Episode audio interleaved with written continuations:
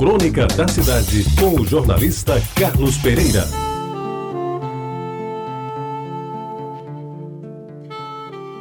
Amigos ouvintes da Rádio Tabajara, a folhinha do rum creosotado pendurada na parede marca outubro de 1954. Já fiz 15 anos, estou com quase 16. Neste ano, tempo de escolar a primeira namorada, é claro. Hei de vencer a timidez e o medo de levar um fora. E assim foi. Aconteceu no pavilhão da festa do Rosário em Jaguaribe, numa das primeiras noites da festa. Então eu vesti a camisa de linho branca e novinha, que minha mãe havia costurado um dia depois por insistência minha de ter comprado o tecido no armazém Guarani, ali na Praça Aristides Lobo. A calça era de tropical azul marinho escuro, aquela mesma com que eu tinha ido assistir à parada de 7 de setembro. Tomei um banho à base de sabonete eucalol, mais demorado do que de costume. Botei brilhantina glosstora no cabelo e um cheirinho de Royal Briar no rosto e nas mãos. Escovei bem os dentes com o resto da pasta Colgate e fui para a igreja assistir a novena da Virgem do Rosário. E lá a avistei de novo. Ela que já povoava os meus sonhos de adolescente virgem em todos os sentidos. Passei-lhe um rabo de olho e arrisquei uma piscadela. E ela sorriu. Sorriu mais com os olhos do que com a boca. Vai para a festa? perguntei. Sim, estou indo, respondeu baixinho, indicando com um desviado olhar a presença da mãe ao lado.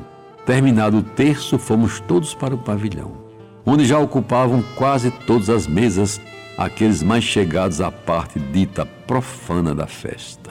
No trajeto entre a igreja e o pavilhão, pensei em como abordá-la. Eu que era concluinte do ginásio no liceu, já era funcionário do DR, já tinha uma bicicleta própria. Com todos esses atributos, me apavorava a operação de encostar na moça, como se dizia na época. E eu me lembrava de que aquele olhar cúmplice já se manifestara dois meses antes, quando, no passeio da Festa das Neves, na Rua Nova, os nossos olhos se cruzaram pela primeira vez. Seria constrangedor que todas as manifestações de simpatia mútua redundassem em rejeição ou indiferença. Nem pensar. Pensamento positivo, uma dose de Cuba Libre rumerino com Coca-Cola na cabeça, a mão tremendo, consegui escrever o primeiro bilhete que, incontinente, a ela foi entregue pelo garçom ao coviteiro. Naquele momento, o coração batendo forte, ela era minha deusa, o meu objeto de desejo e, sobretudo, a menina mais bonita da festa. Quase da minha altura, tinha um belo rosto com olhos castanhos, cabelos lisos, grandes e pretos, e usava um vestido de organdi, estampado de floradas bem distribuídas no branco, que emprestava ao seu corpo um toque de princesa. Tinha tudo nos seus devidos lugares. Dentadura perfeita, dentes bem alvos e lábios carnudos. Peitos julgados fartos pela amostra deixada ver no generoso decote e pernas grossas e torneadas.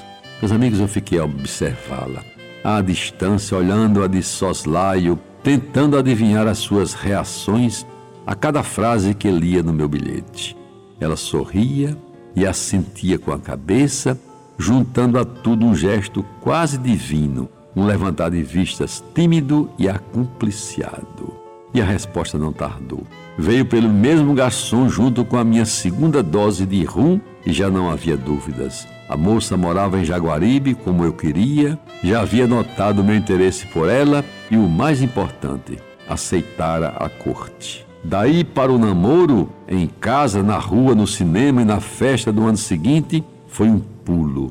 E como foi bom enquanto durou. Tempos depois, o namoro acabou. Como se acabam todos os namoros. Com algum choro, com algumas queixas e com muitas saudades, que um dia também acabaram. E, meus amigos ouvintes da Tabajara, e para contrariar o cancioneiro popular, daquela vez, a primeira namorada foi também o meu primeiro amor. Você ouviu Crônica da Cidade com o jornalista Carlos Pereira.